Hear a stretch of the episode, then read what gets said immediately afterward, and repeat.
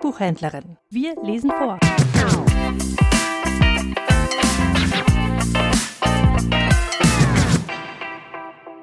Johann Wolfgang von Goethe schrieb das nachfolgende Gedicht 1813 als Erinnerung an die Begegnung mit Christiane Vulpius im Jahre 1788.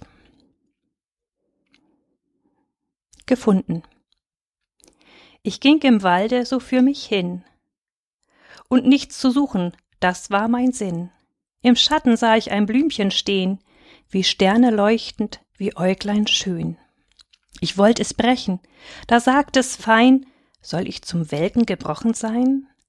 Ich grub's mit all den Würzlein aus, zum Garten trug ich's, am hübschen Haus.